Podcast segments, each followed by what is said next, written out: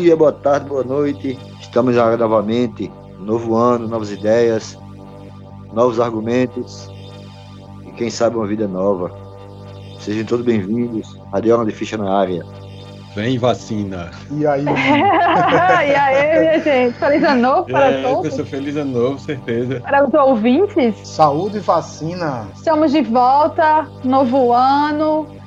Né? Temos várias novidades, inclusive temos vacina na área. Ainda não estamos vacinados, mas temos vacina, o que é, o que é ótimo. Primeiro episódio de 2021, nosso 14 episódio. E vamos começar falando sobre os álbuns que agora em 2021 estão completando 30 anos, ou seja, são mais novos do que todos os integrantes da bancada. Com certeza, com certeza. os álbuns lançados em 1991, vamos falar dos nossos álbuns preferidos e as nossas músicas preferidas desses álbuns. E um ano que foi considerado pela crítica uh, um dos anos mais produtivos né, na história da música, não só pela quantidade de álbuns que foi lançado, que foi uma quantidade gigantesca, mas pela qualidade, porque a, a grande maioria são clássicos, e como esses álbuns mudaram meio que o, o Uh, o modo como a música vinha sendo feita, né? Foi meio que uma, uma quebra, assim, na, na forma de como a música vinha sendo feita até ali. Então, tem muita coisa boa, muito álbum massa, muita música irada aí pra gente discutir hoje. É, uma coisa importante também de 91 é que várias bandas que estavam começando a cena fecharam grandes contratos, né? Sonic Youth, tem uma série de, de, bandas importantes que fecharam contratos com grandes gravadoras em 91, embora não tenham lançado no ano, mas foi um ano de virada para essas bandas. E eu acho que 91 foi a, a padical no hard rock, né? A gente vinha dos anos 90 ali com hard rock Poison, uma série de bandas de hard rock. 91, assim, foi o ano da virada. Então li, mudou a chave, saiu o glitter e o laque e entrou a camisa xadrez, né? Exatamente! Era, era o frio de Seattle, né? Exatamente, o nosso querido e amado grunge é porque no podcast ainda a gente não consegue transmitir vídeo. Se puder, vocês iam ver que Magali tá com a camisa em homenagem a Seattle. Exatamente. Exatamente. Hoje eu estou a grungista que sou. Vestindo o meu xadrez. Não, o foda, o foda de você gostar e usar xadrez em Campina, principalmente, é que a, a, o povo pergunta logo se, se você vai pro Parque do Povo e se é São João. Aí a pessoa fica, oi? Como assim? Tem alguns pontos que eu queria contextualizar para a gente partir disso. Em 91 nós não tínhamos internet. Quer dizer, tinha internet, né? Em 91 tinha internet, mas não era do jeito que a gente está acostumado agora, né? Tava engatinhando ainda. Só tinha BBS. E nós tínhamos duas revistas de circulação nacional. A Rock Brigade, que começou em 81, e a Bis, que começou em 85. Então a gente dependia de um mês para o outro para ver a cara do, do, da banda para ver a capa do disco, então tinha esse, esse delay aí. É, tinha, foi o início da, da, da, MTV Brasil, né? A MTV Brasil começou em outubro de 90. E o meu programa favorito, acho que o de todo mundo aqui, que era o Fúria Metal, que era apresentado Com por certeza. Gastão, né, cara? Quem mostrava as novidades. Então, assim, a gente tinha uma, tinha uma escassez né, de, de material. Não tinha tanto acesso como a gente tem hoje, como a gente tem YouTube, Spotify por aí vai. Então você dependia muito, por exemplo, a de locadora que tinham 5, 6 VHS ali de um show ou de um documentário e era só isso, né? Assim, não tinha, não tinha essa, essa imensidão de informação que a gente tem hoje em 2021, por exemplo. Então era mais para fazer esse contexto e a gente parte disso aqui. Eu acho que eu usei todos os VHS da Televídeo de música da eu época. Também, eu também. Aquela sessão que ficava escondida lá perto do pornô. Era, lá no final da locadora, do lado direito. Era complicado, cara. Era uma época muito complicada pra gente. No Visão Edmar falando da Bis, eu, eu colecionava a revista Bis. E a gente lia a crítica, via as músicas, via a capa, sabia de tudo. Só tinha um detalhe, a gente não escutava a música. Só Só esse detalhe. Só. Esse pequeno detalhe. O entendimento da música, antes de ouvir, entendeu? Quando a gente. As, muitas críticas eram tão bem feitas, as análises eram tão legais. Quando o som ouvia, a gente pôde crer, ó. A gente tinha outro entendimento do som. É isso que a galera hoje em dia não consegue entender isso, porque que a gente ouve muito som e não ouve, sabe? Um negócio chato, de novo isso, a mesma coisa. É porque são coisas que a gente viu há 30, 40 anos atrás, entende? Então, assim, para apresentar coisa nova pra gente, de fato, é difícil de aparecer, sabe? Nesse nível de 91, oxe, tem que rebolar, galera, viu? Tem que se drogar muito, tem que curtir muita vida. Porque a época grunge, eu lembro muito bem disso, velho.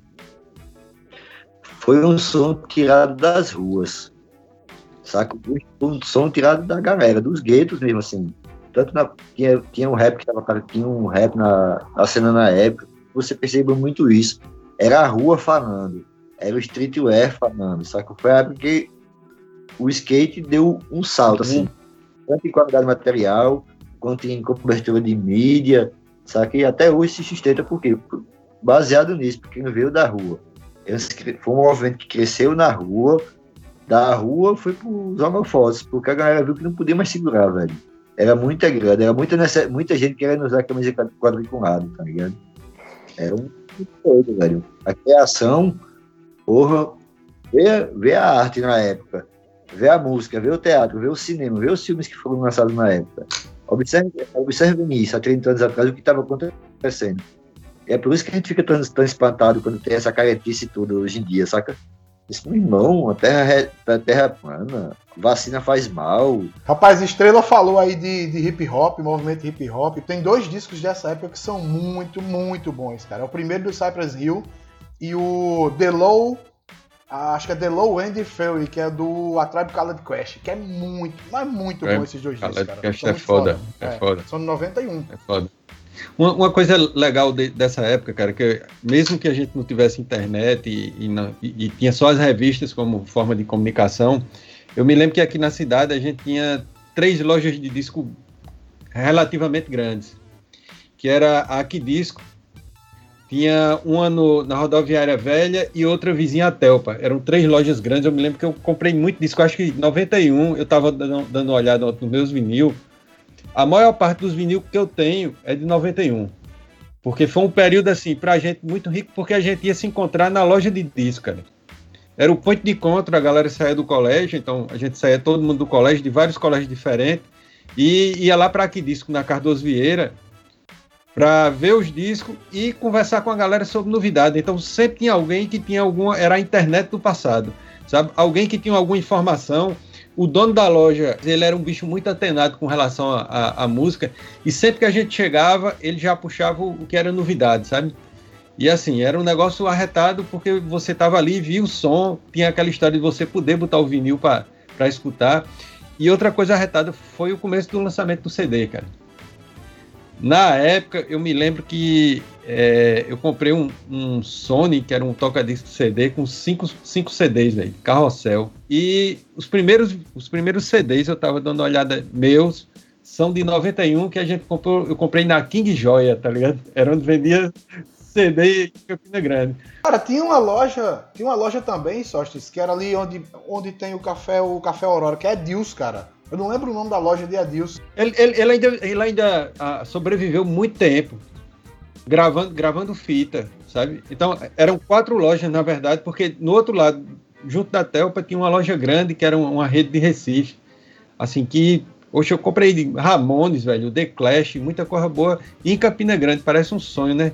Assim, a gente ter tido acesso a esse tipo de, de, de, de coisa quando não existia internet sabe? Isso foi muito bacana. Eu me lembro quando, quando lançaram o Nevermind, que é um álbum de 91, o lançamento foi mundial, tanto ele quanto o Use Illusion, e tipo, uma semana depois estava na loja aqui. Eu acho que quem ajudou muito, cara, nisso aí foi a segunda edição do Rock in Rio, né, que rolou em 91 que teve Fate No More, Judas Priest, Guns N' Roses, Nexus e... A, me a melhor edição do Rock in Rio, diga-se de passagem. Eu também acho. A apresentação do Judas Priest, cara, eu tinha gravado em VHS. Que ele, ele chegou numa, numa, numa moto no meio do, do palco, foi uma das apresentações mais incendiárias. Começou com Victims of Changes. Ele, ele entrando e a motozone e os bichos com a guitarra, as duas guitarras juntas, né? Que, que começa a música. Velho, aquilo foi épico, sabe? Foi, Acho que foi para mim foi o melhor Rock in Rio, talvez por ser o Rock in Rio que eu entendia, né? É, é, só a gente falou de ir na loja escutar o disco e Edmar falou de, do hiper. Aí eu lembrei, pô, que antigamente, na época de CD já, é, a gente ia na loja, aí tinha o disco lá e você colocava pra ouvir, velho. Eu era, eu era guria, mas eu ia, quando eu ia no IPA, eu ia direto nos CDs para escutar os discos que estavam lá. Geralmente eles colocavam os lançamentos nas maquininhas e você colocava o fone de ouvido e começava. É uma experiência muito doida, né? Eu acho que a galera jovem de hoje em dia não sabe o que é isso. Você chegar na loja e na doida escolher um, um álbum e começar a escutar aquela, aquela parada ali, assim, do nada. Às vezes você não sabia nem quem era que tava, mas Olha, era o som que tava lá, tá ligado? Nessa loja que tinha na, na vizinha Telpa, ali no, no centro da cidade, tinha duas cabines, igual aquelas cabines gringas, que você pegava o vinil, entrava dentro da cabine, botava um fonezão daqueles pau de ureia, sabe? E você ficava escutando o vinil, velho. Era um negócio surreal. A gente se sentia em Londres, sabe? Molecada nunca tinha. A, as experiências que a gente tinha era o quê? O dono da loja botar o vinil na loja para escutar. E essa loja que, que abriu durou pouco tempo, acho que durou dois anos. Tinha uma cabine exclusiva para você entrar e botar o vinil e escutar o som. Era um negócio muito doido, velho. É muito massa, né, cara? Imaginar que toda loja de departamento tinha sua seção de música, né? Você ia lá, tinha um monte de disco legal, cara. Outra parada massa, Estrela falou que colecionava bis, ele deve se lembrar, que eram os cards da bis. Discoteca básica. Ah, Discoteca básica, cara. Os cardzinhos que, que vinha com o nome da banda e quando você virava tinha o histórico da banda, cara. Ainda hoje eu é. tenho, é. que eles depois eles fizeram uma edição com todos os cards num, numa brochura.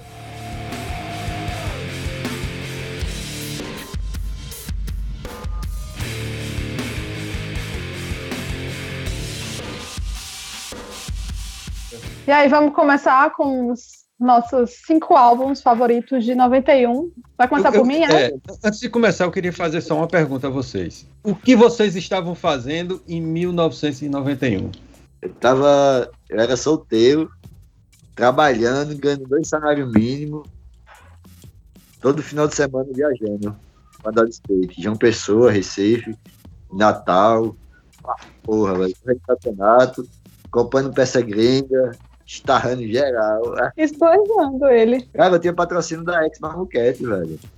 A melhor loja, esquecemos de falar, a melhor loja de rock que existia em Campina Grande. Eu ganhava roupa, ganhava tênis, ganhava peça e ganhava 100 conto pra viagem, custo de viagem. Diga aí. Porra, meu Era irmão, quase um Borbone Kish, estrela. eu tirei onda. Bem, essa pergunta eu tenho, eu teria que chamar minha mãe para responder, porque eu tinha apenas dois anos, então provavelmente eu estava babando por aí, não sei. Acho que nem comendo terra eu estava indo, porque ninguém deixava, né? Eu só tinha dois anos, então. Rapaz, em 91 eu estava começando a tocar bateria. Foi um ano que eu conheci uma turma assim que escutava muita música legal, Marivaldo, Rai, Eduardo, Edson. E conheci Catalice, né, que participou aqui com a gente já do Radiola. E aí, Catalice, a gente escutava muita música junto, cara, assim, a gente tem a mesma idade e gostava, até hoje acho que a gente tem o mesmo gosto musical, assim, gostava de muita coisa em comum, escutava muita música junto. E no ano seguinte foi a minha primeira banda, então 91 foi o start da carreira musical. Rapaz, 91 foi um ano para mim muito louco. Eu estava envolvido em movimento estudantil nessa época a gente tinha um, um, um, grupo de estudo anarquista. Então saía do colégio, era, era os radicais dentro do colégio. E eu acho que foi o tempo que eu mais bebi na minha vida e mais dei vexame em casa, sabe? De ir para as caloradas, porque o, o hype aqui em Campina era calorada. Quem não sabe o que é calorada, galera, eram festas feitas nas universidades no começo dos cursos. E todo, pelo menos em cada semestre tinha duas festas. A gente, moleque, era de colégio secundarista, mas conhecia a galera mais velha, com o Rai, inclusive, com o Rai, Fabião, a galera, ia para essas festas tomar corote e passar vexame.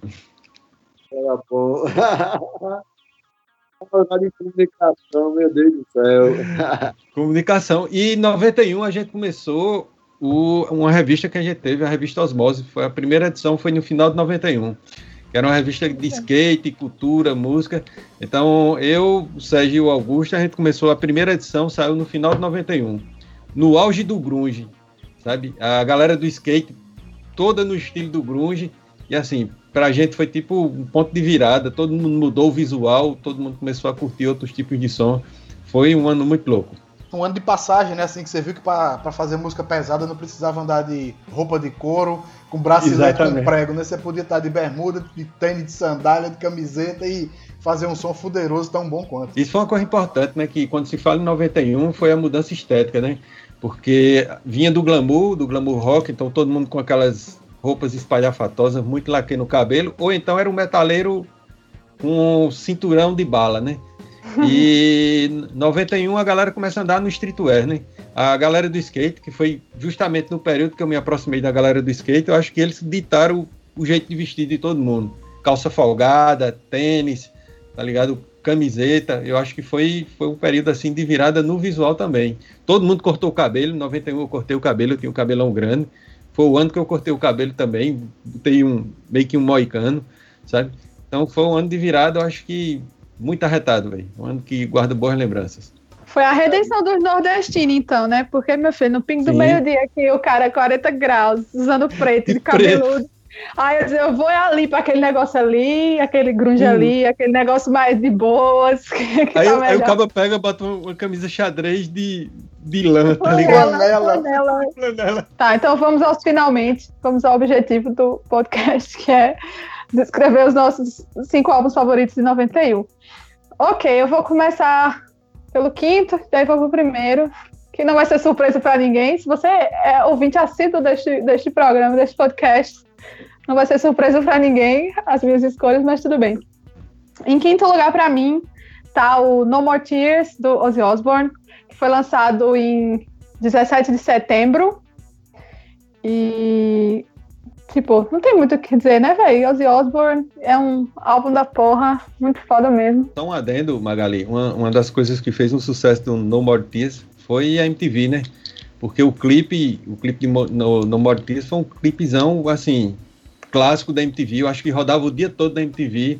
Foi um clipe clássico e, assim, tirou meio que a, a, aquela cara do Ozzy comedor de morcego e ele meio que tomou outra postura. O Ozzy começar... sentimental, né? A começar pela capa do disco, que ele tá uma coisa meio angelical, né? Assim, é, as cores, o, o, cabelo, assim, é, tá bem diferente mesmo do, do Ozzy. Eu acho que também é massa para fazer a desconexão com o próprio Black Sabbath, né? Assim, sim, é, sim. É a intenção também. Em quarto, para mim, vai ser o, o, álbum mais diferentão aqui de todos, com certeza. E é uma coletânea, mas não poderia ficar de fora porque é uma das minhas bandas preferidas, que é o Headlines and Deadlines do Ahá que foi lançado em 4 de novembro.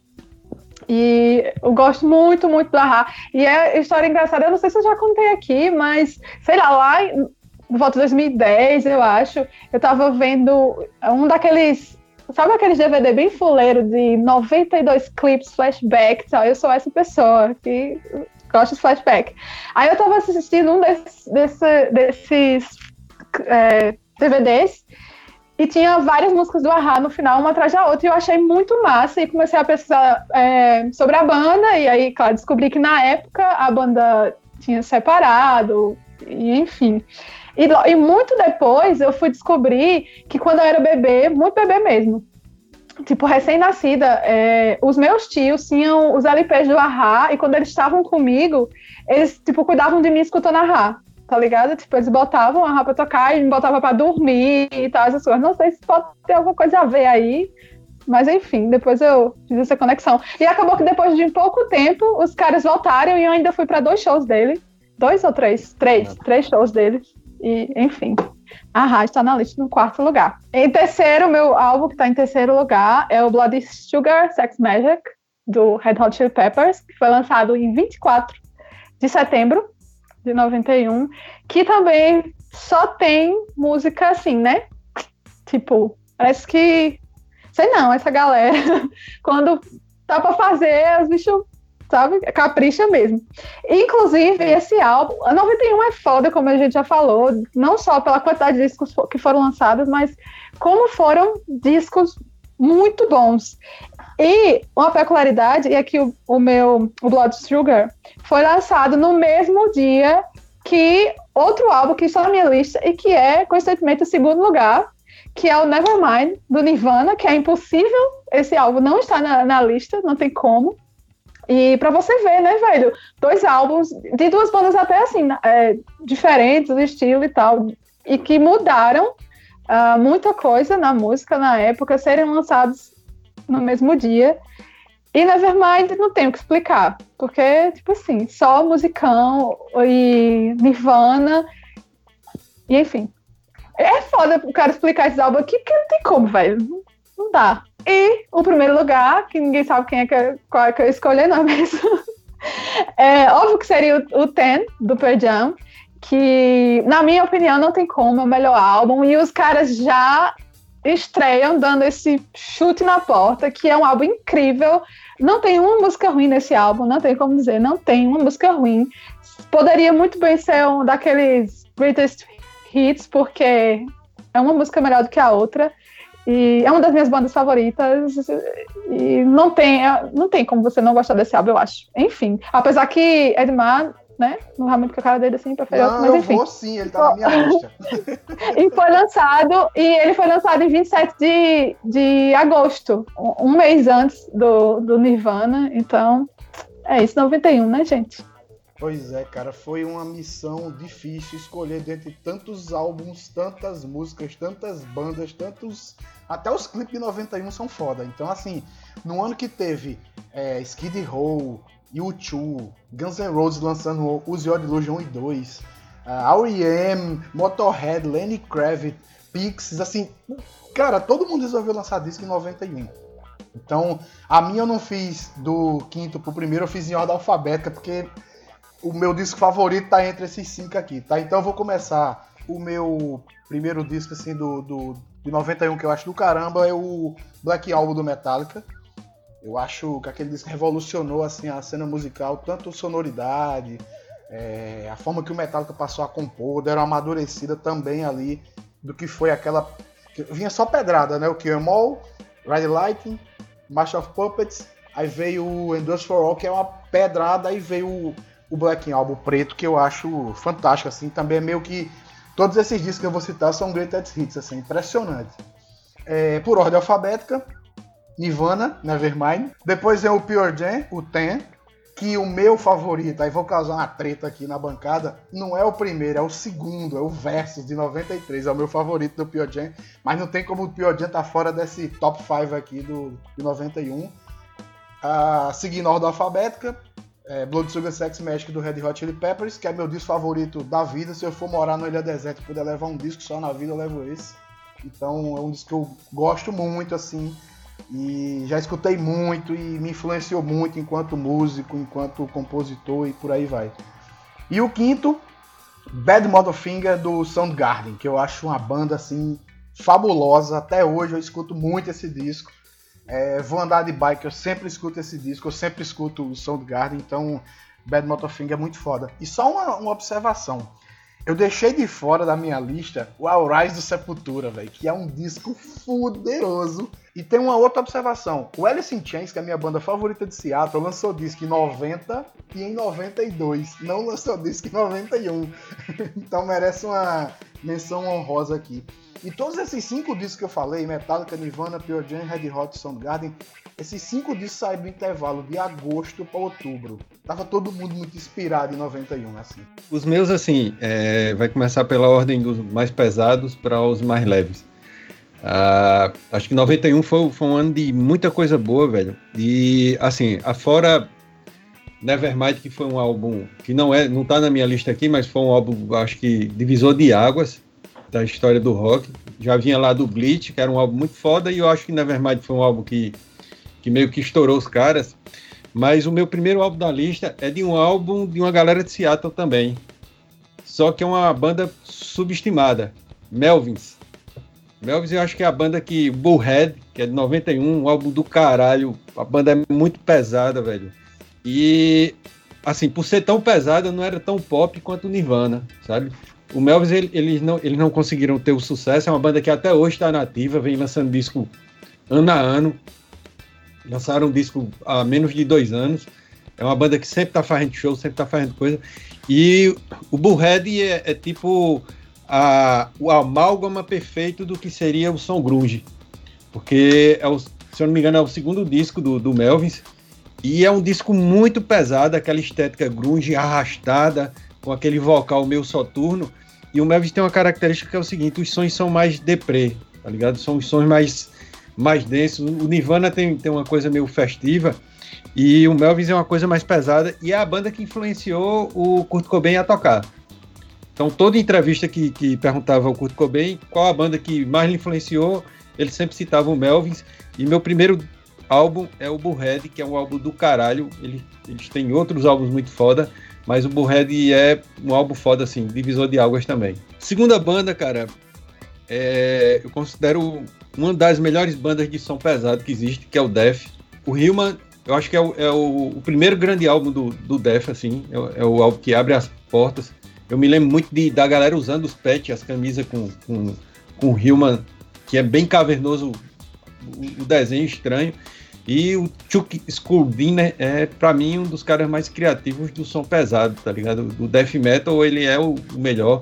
Eu, Death é uma banda, assim, da, da vida toda, é uma das bandas que eu mais escuto. Escuto para correr, escuto para trabalhar, uma banda que eu acho do caralho.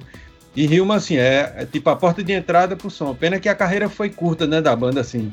Foi uma banda que era uma banda de um homem só, porque cada álbum foi uma formação diferente mas a criatividade dele era, era foda. E Hilma é tipo a porta de entrada. O terceiro álbum, para mim, assim, eu acho que foi um álbum que me marcou muito por conta de, de colégio. estudar no, no, Colégio Equipe, no glorioso Colégio Equipe, quando foi lançado Arise do Sepultura, cara. Um álbum esperado pra porra, segundo álbum da Roadrunner, que o Sepultura grava.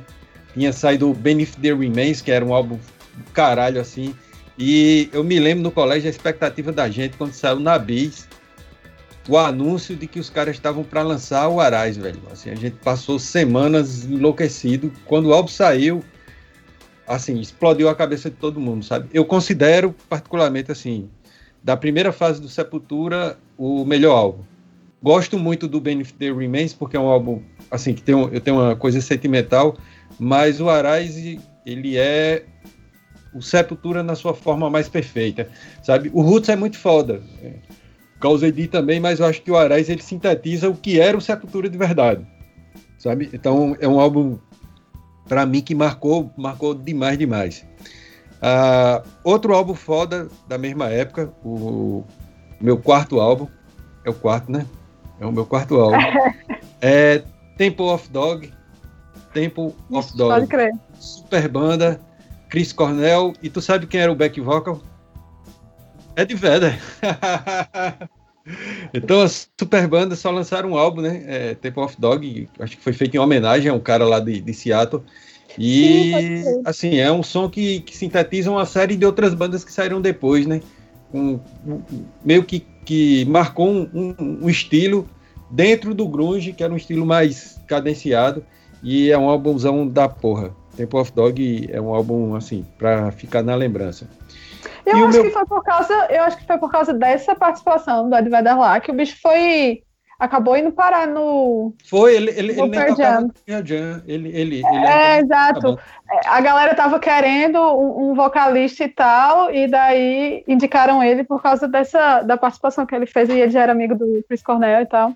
E minha quinta banda, cara, assim, o quinto álbum que, que foi muita expectativa do, do lançamento foi o Use Your Illusion, o álbum quádruplo do, do Guns N' Roses, lançamento mundial, assim, foi um negócio chocante, dois clipes muito foda que era o, o November Rain e o Not Cry, e Civil War também, eu acho que foi um, foi um álbum, assim, que todo mundo esperava o lançamento da banda, eu acho que a banda acabou ali, sabe? De tanta treta que foi para gravar, mas é, é, é, assim, é um álbum, é uma, uma, uma obra pesada, quatro discos os caras lançaram, ah, o azul e o laranja, e eu me lembro quando lançou, assim, todo mundo pirou, eu, eu sempre gostei muito do Guns N' Roses, acho uma banda foda, assim, de rock and roll, e o Your Illusion foi um álbum que foi muito esperado e quando foi lançado foi muito curtido porque era muito bem feito, tinha além das guitarras tinha orquestração, tinha muita coisa diferente,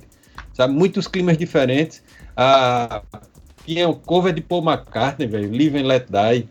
Tinha muita coisa boa e eu acho que foi um álbum assim que estourou, saiu na mídia nacional, fantástico. O cara assistindo o clipe de November Rain, acho que 11 minutos de clipe no Fantástico, tá ligado? Os velhos, a galera sentada assim na família tradicional brasileira assistindo aquele clipe. Sabe? Aí aparece então, Slash com aquela cartola, ninguém nem vê a cara é. dele tocando guitarra no meio do nada na frente de uma igreja. Na igreja. Ei, Sócrates, qual é o teu favorito, o azul ou o amarelo? Rapaz, o azul, velho. Eu também acho o azul, velho. O azul é mais foda, que é o que tem Civil War. Civil War, eu acho uma tem música o do caralho. também, tá, né? Pois é. é. Que foi do filme do, do... Terminador do Futuro. Terminador do Futuro. Pronto, tá ali, velho. Eu acho que marcou uma história, assim, do cinema e a história da música. E a música é sabe? foda, né? Que essa música é muito é muito, foda. É muito boa, velho. A, a, eles eram uma banda muito boa, cara. Foi um álbum, assim, muito esperado e, assim, um lançamento que conseguiu bater de frente com o grunge, né? Porque o Guns N' Roses vinha naquela onda do hard rock eu acho que a única banda, gran, grande banda de hard rock que conseguiu ter um destaque nos anos 90 foi o Guns N' Roses. Porque Motley Crue estava na lama, Poison estava se acabando, e todas aquelas outras bandas, Bon Jovi e tal, tinha, aquilo ali tinha ficado para o passado. E o Zion Illusion foi o grito do hard rock. É, é, redundância, assim, a gente falar que a época de 91 foi uma das mais marcantes da nossa vida em relação à música porque não era só música, né, velho? Assim, como só se falou, foi uma época em Campina Grande tem uma efervescência cultural gigantesca, onde todos, onde todos nós entramos na sala entre si, assim, a galera do teatro, a galera da música, a galera da arte visual, sabe, os artistas plásticos, skatista, sabe, os caras que andavam de patins, os caras que andavam de bike, todo mundo, os bangers, os heavy metal, todo mundo se conhecia, trocava ideia. E foi nesse ponto que teve uma coesão de todo mundo. Foi exatamente nessa época que todo mundo, final dos anos 80, começo dos anos 90, todo mundo viu que não tinha que existir a galera do heavy metal ou a galera do skate. Tinha que existir uma galera. Porque no final das contas todo mundo curtia tudo. Saca?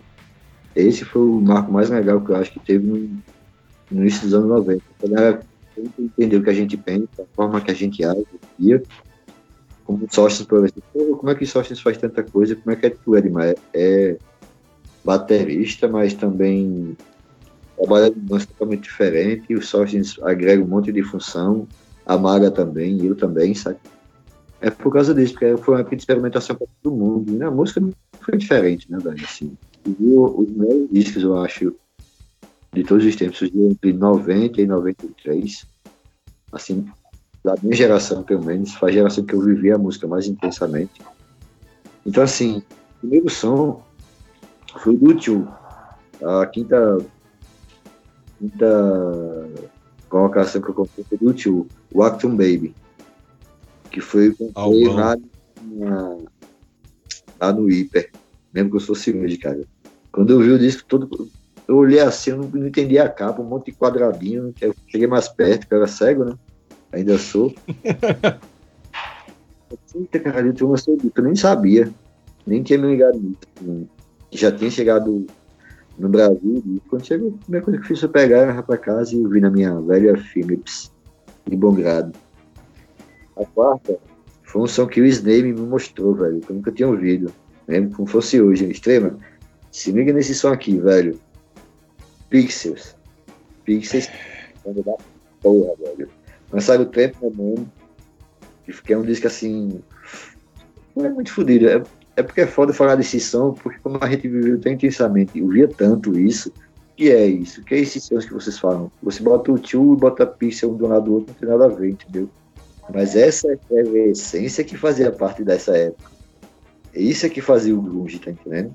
Você vê o Ed Vedder, você vê um vocal do Ed Vedder, aí você olha o vocal do do Kurt Cobain e falei, meu irmão, é o mesmo movimento, mas com coisas totalmente diferentes. Imagens totalmente diferentes, saca? Assim. E, e, Estrela, uma parada foda do Action Baby é que ele foi um, um ponto de virada na carreira do YouTube, né? Porque ele, eles vinham daqueles álbuns lá, da fase americana deles, né? Que é o Joshua Tree, é, Heckler Han, e o Action Baby começa a fase europeia do, do, do, do YouTube, com um som que lembrava é, David Bowie do, do, dos anos 70. E, se eu não me engano, até Brian foi, foi o, o, o produtor do, do, Action Baby. E foi um álbum assim, que virou o som dos caras para outra chave, né? Terceiro, o R.E.M. Que rodou na MTV o R.E.M., velho. Quem gostava do R.E.M. Rolou demais, velho. Era de manhã, tarde e noite, toda hora, rolando música Religion. Porra, meu irmão. Quem não gostava. Poxa, na night de Campina rolava demais disso, velho. A galera rebolava. Foi quando a galera começou a tirar onda que conhecia som. e começou a rolar MTV nessa época. A galera começou a captar, gravar os VHS com os clipes tá gravados. 1916, Motorhead. Porque o menino é doido, velho. o bicho era muito doido, tá ligado? Assim. Não é uma coisa tão caótica, uma coisa mais pensada, uma coisa mais pensada, mais elaborada, sabe? E o primeiro, velho, não tem como fugir disso, é o Rise do Sepultura. Foi um disco que marcou muito a nossa geração. A gente caiu de Campina Grande, que a gente tinha.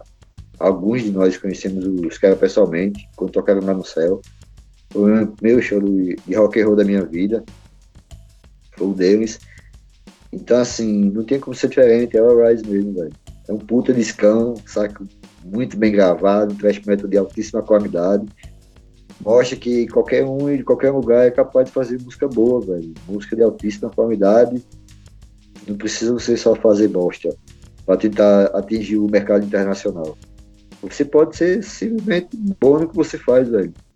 Saca? Seja bom, seja coerente e bota pra descer, porque os caras botaram pra descer nesse disco, velho. O disco, a divulgação dele, eu lembro muito na época, revista Biz, todas as revistas falando, saiu na revista Veja, na Isto É, na porra toda, eu lembro muito disso, a cobertura que foi feita, porque eles eram a primeira banda brasileira, o primeiro nome brasileiro a de fato estar tá entre os melhores do mundo. De fato, alcançaram as estrelas, cara. Ainda era um nível de Slayer, de Iron Maiden, de Megadeth, de qualquer banda, os caras tocavam pau a pau com ele, saca assim. Não tem como ser diferente a esse som. Então, com certeza, o Arise, para mim, foi o melhor disco desses últimos 30 anos. Ok, então, álbuns escolhidos, vamos eleger as nossas músicas favoritas de cada álbum. Vou começar, já que eu tô por aqui. Do No More Tears, No More Tears, não tem como. Pra mim é a melhor música do álbum e tem muito o que dizer. Tipo, tem, os meninos, como os meninos já falaram, o clipe também é muito foda. E tem essa parada de você meio que desvincular o Ozzy Osbourne do Black Sabbath e o Ozzy Osbourne é, da carreira solo. Então é um ponto de vista bem diferente e é uma música muito massa. Do Headlines and Deadlines do Aha é a minha música é a minha segunda música favorita deles da, da vida, assim, que é Early Morning, que ela é bem lentazinha. Era, é, tipo, era a minha favorita deles, até que eu comecei a prestar mais atenção em East of the Sun, West of the Moon. Aí passou para segundo lugar mas ela era a minha favorita. E principalmente porque eu escutei pela primeira vez vendo os clipes, como eu tinha falado, e o clipe da banda é, são eles tocando no Rock in Rio, é, passando o som no palco e depois eles é, se apresentando, apresentando a música no Rock in Rio. Então, pra mim era massa, porque são os Brasil, velho. Então, a minha favorita do álbum e, e segunda favorita da banda, Early Morning. É, a terceira, que é a do Bloody Sugar, é, Under the Bridge. Nesse álbum foi muito. Os três primeiros álbuns são muito difíceis de escolher a favorita. Eu ficava naquela assim, tipo, porque é só musicão. Mas as três que eu escolhi dos três primeiros álbuns têm uma coisa em comum, que é uma coisa que eu gosto bastante, que é quando a música vem ali meio. vem num ritmo mais lento e de repente a galera acelera e mete aquelas pauladas. E as três que eu escolhi tem essa isso em comum. Então, do Blood Sugar, do uh, Red Hot, eu escolhi, eu escolhi Under the Bridge. No Nevermind, apesar de muitas músicas foda, como Lithium, que eu gosto bastante também, e a própria Smells Like, que é um clássico, que você não precisa conhecer Nirvana, saber quem é Nirvana, mas você já ouviu Smells Like, nem que seja naquele meme lá das pá caindo. Mas a que eu escolhi foi Come As You Are, que eu acho perfeita o ritmo daquela música e como a voz do Kurt Cobain, sabe? Tá ali bem calma e de repente o bicho, enfim. E do Pearl Jam, como eu já disse, eu poderia fazer essa lista inteira só com as músicas do Ten e ainda ia, e ainda ia faltar, mas eu escolhi Black, porque meu irmão não tem, não tem como, é aquela pra sofrer mesmo, sabe? Aquela assim, tipo. Se tá tocando Black, pode ir atrás, que, que, que tem um bebê chorando, tá ligado?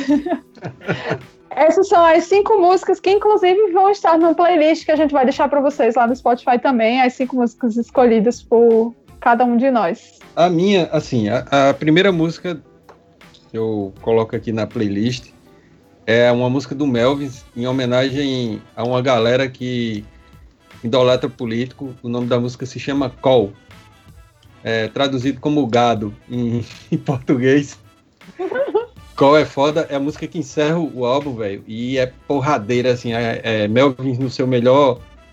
Na sua melhor forma de fazer música, música pesada, cadenciada e deprê, tá ligado? É um som muito foda. Então, Cal, escutem essa música aí no álbum do Melvins, escutem Melvins que é melhor do que Nirvana. Ah, essa galera fala que a gente não gosta de que a gente não gosta de Bolsonaro, tá vendo? A gente já tá até oferecendo música para eles, rapaz. Como é que a gente gosta? a, a, a, segunda música aqui da minha playlist, cara, assim, é uma música que eu acho épica na sua construção, que é Civil War, do Guns N' Roses. Eu acho uma música foda, assim, ela é, é épica, é uma música que tem vários climas, sabe? Vem do, do clima mais, mais, mais levinho até o som mais pesado, e ela vai dando crescendo. Então, eu acho uma música do caralho. Civil War, pra mim, é, um, é do Guns N' Roses, é uma das melhores músicas de toda a carreira deles sabe? Eu considero um dos melhores sonhos, dos mais bem feitos e, e assim, dos mais emocionais no, no jeito do Axel cantar. Uh, do Temple of Dogs, Say Hello to Heaven, aquela musiquinha grunge para você curtir com sua camiseta de flanela, tomando vinho barato de 10 reais. Então, Temple of Dogs, eu acho que Say Hello to Heaven, acho que traduz muito o que era o espírito do grunge porque é interessante o seguinte, o grunge não era só não era um estilo musical, né, cara? Era um modo de, de comportamento e tal. Então você vai encontrar bandas que são muito pesadas, como Melvins, mas você vai encontrar Temple of Dogs que equilibra o peso com uma certa uma certa é, harmonia. Então eu acho um som do caralho, porque para mim ela sintetiza também um pouco desse outro lado do grunge. Do Arais do Sepultura não tem como não ser Arais, velho. Acho que a música título é a música mais porrada que tem, assim, é um, um chute no estômago quando você escutarás. Tem outras coisas boas como Orgasmotron, e o álbum já começa com, com aquela coisa que chuta seu estômago e coloca você num estado de ódio, sabe? Arais para mim era estado de ódio quando era moleque. A gente, a gente tocava Arais, cara, só para vocês terem ideia. A gente fez uma greve estudantil e para poder fechar as portas dos colégios, a gente saía de madrugada e tampava os cadeados com grude, é, que é uma mistura de farinha de trigo com, com água. E de manhã cedo a gente tava com um carro de som do Movimento Sem Terra na frente dos colégios tocando Arais, do Sepultura e Garotos Podres. E eu acho que do Def, uma das músicas que eu acho mais foda do Def, Suicide Machine, que é o Def enquanto uma banda de death metal, uma banda de metal bem feito, tá ligado? Não é aquele som sem inteligência, não é barulheiro, é um, é, é um som pesado, mas um som que tem muita qualidade. E Suicide Machine eu acho que sintetiza bastante o que é o Def enquanto banda e o Chuck Scrudini enquanto músico importante que foi para o som pesado. Bom, da minha lista, Enter Sandman do Metallica, ele já começa um álbum preto ali chutando a porta, o cadeado, o vigia, quem tiver na frente já, já é derrubado com aquela música. Do Nirvana, também não é Smell Like Teen Spirit, que é, pô, é do caramba, é clássico, mas a minha favorita do disco é Longe Act. Eu acho bonita pra caramba a forma que ela é construída e tem um super batera tocando nesse disco que é o, o Dave Grohl, né? O irmão do, do, do Dave Grohl? do vocalista do, do Full Fighters. irmão dele. É. Do Pure Jam, é Even Flow. Aí é, é fantástica essa música. Do Red Hot Chili Peppers é Suck My Kiss, minha música favorita do Blood Sugar Sex Magic. E do Soundgarden, cara, não tem como fugir, é Rustin Cage. A primeira vez que eu escutei Rustin Cage, assim, eu lembro de ter gravado ali lado inteiro de uma fita cassete pra não ter que estar tá voltando. Escutei 30 minutos de Rustin Cage, assim, para entender porque o Matt Cameron o batera do Soundgarden, que agora toca no Piodin. Agora não, né? Toca no Piodin já é uma boa data. Ele consegue tocar uns compassos compostos de uma forma tão natural, tão tranquila, que você imagina que ele tá tocando redondinho, fácil. Então, ele pega uma coisa muito difícil, tipo o LeBron James que acerta aquela cesta de três. Pronto, é o Matt Cameron tocando compasso composto de forma simplificada. Então, é outra aula de bateria e o Rushing Cage do, do Soundgarden. O quinto lugar é a música One, do Two, do Blackton Baby. Gosto pra caramba desse som. É, é massa, não tem muito o que falar esse som. Só que a gente vai falando as músicas assim, fica pensando que falar de cada música. Mas são músicas tão sentimentais da gente, tão representam outra coisa pra gente, sabe? Que fica redundante expressar isso para as pessoas entenderem. A do Pixies, Planet of Sound, do Out of Time, Lose My Religion, clássico, a gente via muito isso, tanto ouvia quanto via o clipe na MTV, enfim. Do Motorhead, como eu já tinha falado, I So Bad é a minha preferida dele, sabe assim, eu gosto muito do Manny, velho, porque o Manny é curto e grosso, saca assim, é rock and roll, sem frescura, qual é o seu som? Qual, como é que você define seu som? Eu olho pro cara e falo, rock and roll, man. Pronto. Sem frescura, sem subtítulo, saca? Sexo, drogas, rock and roll, cachaça nas ideias. São como deve ser feito, saca? Quando falam que o rock and roll morreu, morreu um caralho, velho. Rock and roll é atitude, saca? E atitude é inerente à música. E a primeira do, que foi o Sepultura, é uma música Desperate Pride. É uma música massa, somzinho bom, tem uma bateria boa, música trabalhada, bem trabalhada, saca assim. Tem muitas músicas, a do Arise, a Arise mesmo é uma puta música, saca assim. É, rolou muito em vídeo de skate na época, a música do Arise. Tanto lá fora quanto aqui no Brasil, saca? Galera, a gente puxou aí as bandas, né? Eu acho que 30 anos atrás, a galera tava fazendo muita coisa boa, 1991, período marcante, assim, muita banda fez coisa boa há 30 anos atrás, a galera nova que está escutando aqui o podcast, que não conhece essa, esses sons, que não tiveram a oportunidade de escutar, velho, procura, porque é muita coisa boa e é base para quase tudo que a gente escutou, né? Se você vai escutar no metal, se você vai escutar pop, se você vai escutar o, o rock indie, tudo tá ali naquele momento nascendo, sabe? Então, escutem esses sons, escutem nossa playlist, uh, conheçam o que foi produzido há 30, na, 30 anos atrás, que não é música velha, é música boa de extrema qualidade. Então, fica aí a, a, o meu primeiro toque.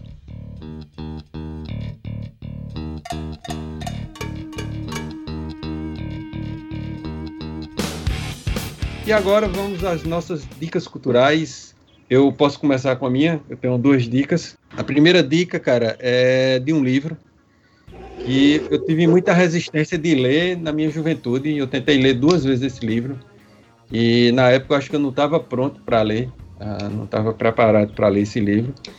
E agora, esse começo de 2021, eu decidi ler o livro por conta de um documentário que é a minha segunda dica, que é 100 anos de solidão, do Gabriel Garcia Marques prêmio Nobel, escritor colombiano. Velho, e cara, é um dos melhores livros que eu li na minha vida, tá ligado? O livro ele conta a história de eu vou dar um mini spoiler de uma uma família, de uma história de uma família, né, de sete gerações de uma família que na verdade é uma alegoria fantástica sobre a ocupação da América Latina, sabe? É um livro maravilhoso, o realismo fantástico de Garcia Marques é um negócio de outro planeta. Assim, eu terminei o livro, eu, eu consegui ler em, uma semana, assim, eu fiquei viciado, sabe? A primeira vez quando eu tinha lido foi 17 anos, eu não entendi nada e parei. E quando eu li agora, eu digo, velho, é por isso que esse livro é tão foda. É um dos livros melhores que eu li na minha vida. Assim, posso atestar isso sem pensar duas vezes as aventuras e desventuras de Macondo, uma cidade é, ilusória, né? Ah, que podia ser em qualquer lugar da América Latina, podia ser no sertão nordestino, podia ser na Colômbia, em Ushuaia, em qualquer lugar. e conta muito a história da formação do nosso povo. Então, 100 anos de solidão, galera, leiam esse livro porque é uma pancada, é uma das coisas mais lindas escritas em língua latina, sabe? Meu segundo, a minha segunda dica é também Gabriel Garcia Marques, que é um documentário da Netflix, patrocina nós, é, chamado Gabo, e conta um pouco da trajetória do Gabriel Garcia Marques. Ele foi um cara, assim, que tem alguns momentos polêmicos da vida dele, porque ele era, era um, escritor de, de esquerda e existiam algumas discussões com relação às posições dele, mas ele foi sincero com tudo que ele fez. Ah, foi um grande autor e o documentário é lindo, velho. Gabo, Netflix. Assistam o documentário e leiam o livro, sabe? É, não é paia, mas é Sóstenes falando. Ah, é muito bom. E 100 anos de solidão e Gabo são minhas dicas do episódio de hoje. Vou para minha dica também, que é do Netflix. É uma série que é, como a gente tá linkado, né? Eu logo no início do programa eu falei do, do Gastão. A gente já citou aqui o Casa Gastão, né? Que é o canal do Gastão Moreira no YouTube. E eu vi essa dica lá Gastão, grava com o Radiola. é, grava com nós, Gastão. Eu vi lá o KZG News, ele deu a dica desse, desse série que eu vou agora replicar aqui. É uma série do Netflix que se chama Califado. É uma série sueca. Se divide entre Estocolmo, onde a investigadora passa a ter uma fonte de uma jovem sueca que está morando em Raqqa, na Síria, e onde se passa a outra parte da série. Né? Então, uma parte é em Estocolmo e a outra é na Síria. E assim, é bem impactante imaginar que esse tipo de coisa está acontecendo nesse momento, né? Que é o aliciamento de jovens para se tornarem soldados do islamismo ali, daquela parte mais radical que tem o Estado Islâmico e tal. Então, califado lá no Netflix. Cara, assim, a minha dica é, é uma só.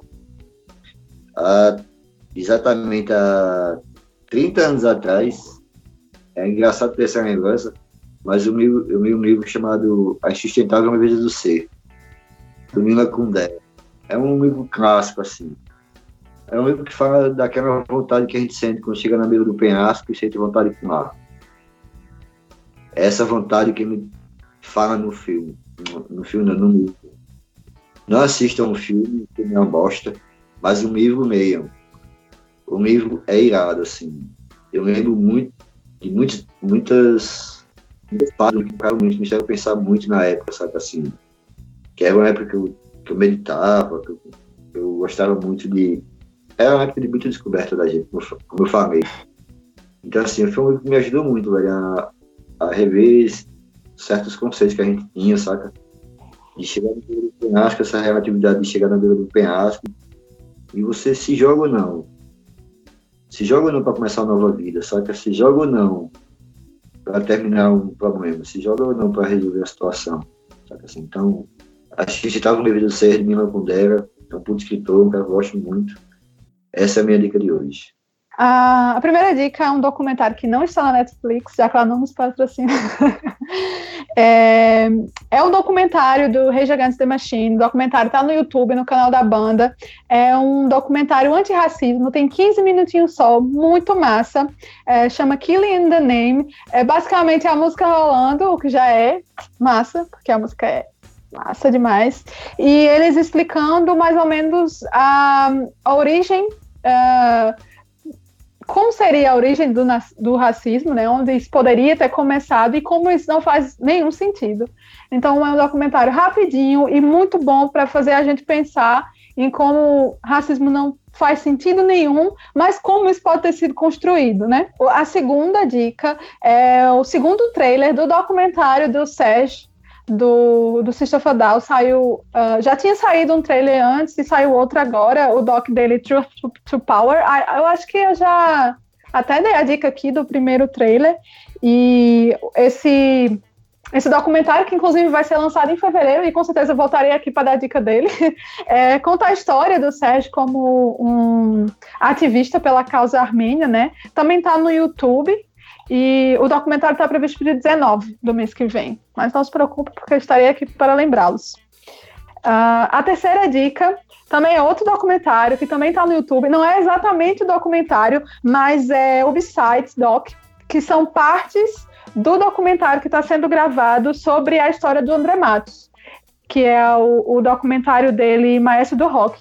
Até a última vez que eu vi, eles estavam na décima parte. São vídeos super curtinhos, assim, eu acho que não chega a cinco minutos, acho que é menos três minutos, que são, eles pegam é, declarações de galera que vai estar tá lá no documentário oficial, contando histórias que já viveram com, com o André, como tem o primo dele falando, tem o Edu Falati fal, é, contando outras histórias, histórias de viagem, histórias de, vida, e enfim. É bem legal para quem quiser ter um gostinho do que está do que tá vindo por aí no, no documentário, que vai ser lá para o final do ano, se eu não me engano. Vamos lá. É uma banda nacional. Quem gosta do Pearl Jam provavelmente deve conhecer essa banda, mas quem não, por favor, vá atrás. Que é a Black Circle.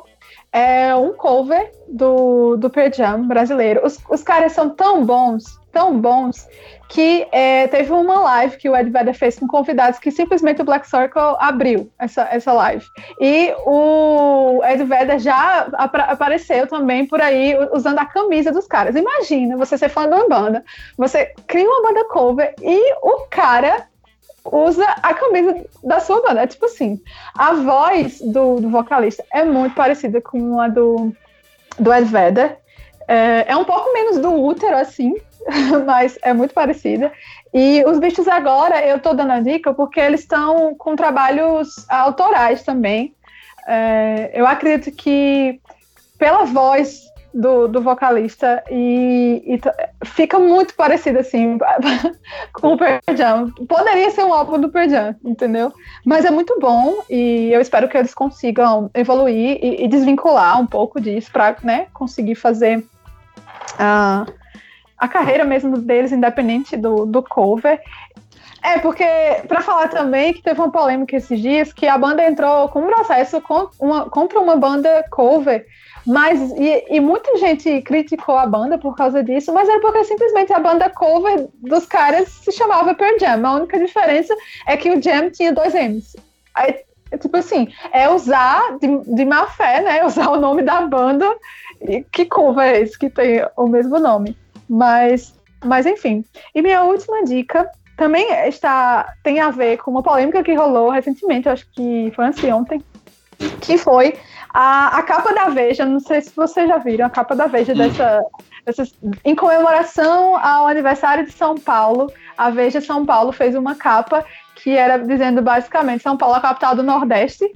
Basicamente, zero noção da galera e claramente não tem nenhum nordestino trabalhando nessa redação, porque não é possível que não tivesse ninguém lá para dizer, gente, isso aí, enfim.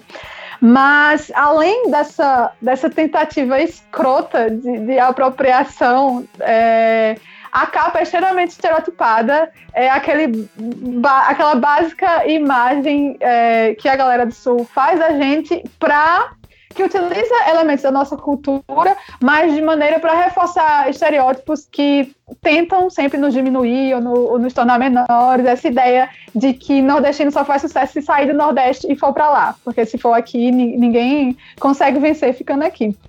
Então a capa é carregada daqueles tons saturados, aquela galera bem assim bronzeada, cactos, aquela coisa que a gente já que a gente já imagina. Mas a minha dica em relação a isso é um livro, mas se você não tiver a oportunidade de ler o livro, que é o livro A Invenção do Nordeste e Outras Artes, de Duval Muniz de Albuquerque. Duval Muniz. Exatamente. Que eu tenho a honra, o orgulho de ser meu tio. Ah. É, é, todo mundo quando eu fica besta, mas enfim. Choquei. Agora. É, meu tio, ele é irmão da minha mãe. E, e, inclusive, é estranho para mim dizer de Duval Muniz, porque eu chamo de tio Duval, então é bem estranho dizer, mas enfim, voltando aqui à dica. Quem não teve a oportunidade de ler o livro, é, existem inúmeros vídeos dele, dele. É, vídeos no YouTube dele explicando, é, porque esse livro é a tese de doutorado dele, e ele explica como essa ideia de Nordeste foi construída, todos esses estereótipos é, em relação ao Nordeste e o nordestino foram construídas e, e colocando o contexto histórico disso, de como a imagem do nordestino e do Nordeste surgiu antes mesmo do próprio Nordeste, ah, sabe? É, então, para quem não teve a oportunidade de ler o livro, que eu acho que é uma leitura obrigatória para qualquer nordestino, nordestino ler aquele livro, porque eu acredito que muitas vezes, até por inocência mesmo, é, nós reforçamos esses estereótipos. É claro que a gente acha lindos elementos da nossa cultura e a estética, eu também acho lindo várias coisas, mas a gente tem que prestar atenção em como isso pode ser usado para nos diminuir e para nos é, inviabilizar muitas vezes, entendeu? Mas a dica é, para quem não tem a oportunidade de ler o livro, é, tem várias entrevistas dele no YouTube, mas uma específica é bem curta, bem rápida, é, que é a entrevista que ele deu para o Conversa Afiada. Está dividido no YouTube em três partes. São três partes de cerca de 10 minutos, 15, não, tudo não chega a 30 minutos. E aí ele vai contar o contexto histórico dessa construção do Nordeste do nordestino.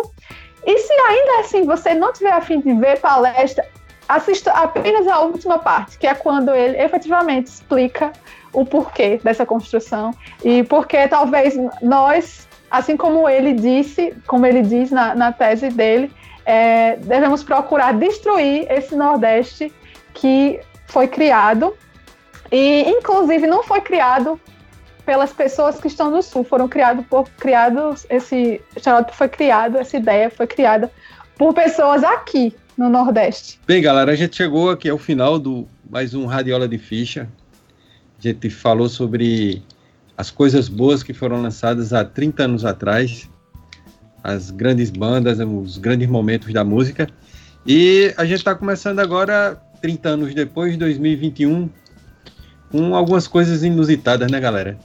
Que foi a invasão lá do Capitólio, capitaneada inclusive por um vocalista de metal, cara lá do Ice Earth, que viajou na maionese e achou que era um guerreiro medieval e foi lutar lá a favor do Trump. E eu queria só saber da opinião de vocês sobre o que vocês acharam aí da invasão do Capitólio e o fim do Laranjão. Do jeito que o americano é esquizofrênico, não me espantou a invasão. O que me espantou de verdade assim, foi a reação da polícia e como eles lidaram com a situação. Tipo, por favor, sabe aquele meme do carinha de sapatênis? Por favor, você poderia, sabe, bem educado, assim, você poderia se retirar? Você poderia sair do assento do, do, do presidente do Senado, porque é que por muito uh, partem para a violência com o movimento Black Lives Matter ou, ou outros movimentos, né? Então, é surreal como uma coisa daquelas acontece na maior democracia do mundo, assim, bem entre aspas, e é uma reação extremamente desproporcional que a gente está acostumado a ver dos Estados Unidos, quando eles eh, enfrentam os seus, entre aspas, né, inimigos. E o fato do Trump ter vazado, assim, né? Não poderia começar o ano melhor, porque essa galera a gente só quer ver pelas costas mesmo. Ele indo embora foi, uma, foi assim, uma das melhores cenas. Só não foi melhor do que a cena da, da vacina chegando, porque cada, cada agulhada na galera aqui no Brasil era uma, uma lágrima que descia, mas, assim, momentos de, momentos de satisfação. E o bicho é tão escroto que foi o primeiro presidente dos Estados Unidos que não compareceu à cerimônia de posse do, do seu sucessor, né? Então ali a escrotidão. Estamos na torcida para que ele seja impeachmentado, porque aí ele vai perder os direitos políticos e aí sim a alegria estará perfeita e completa. Quando a gente observa um governante como o Trump, incita esses fanáticos que são torcedores dele, que esses caras não são eleitores, né? Os caras são torcedores, assim, são fanáticos que beiram a loucura. Como o cara incita, né? Ele incitou, incitou e a turma foi lá. E depois ele ficou querendo dizer que ele era paz e amor, que não devia ser assim. Deu uma de doido. Deu uma de doido. Semelhante a um certo senhor que mora lá em Brasília, que passou um ano praticamente receitando, sem ter nível para isso, nem conhecimento para isso, uma medicação que não tem comprovação nenhuma, e agora, na maior cara de pau do universo, fala que não receitou nada, né? Que nunca falou isso, que nunca fez isso. Pois é, diante de, de um mundo que há 30 anos atrás era parecia que ia mudar para melhor, a gente está vivendo 30 anos depois no podcast Radiola de Ficha, o universo da Terra plana e os 30 anos das melhores bandas de rock de 30 anos atrás. E aí? É isso, né? Fechamos? É. Fechamos, vamos embora. Fechamos que eu tô com a Então é tá? isso. Então é Então- isso. Finalizamos o primeiro Radial de Ficha de 2021. Vocês aguardem que tem muito mais vindo por aí. E, e é isso. Sim, Boa. antes de tudo, antes, antes, antes, a dica mais importante que nin- ninguém deu, continue usando máscara e isolamento social, porque a vacina chegou, mas não vai ter nem tão cedo para todo mundo. Então.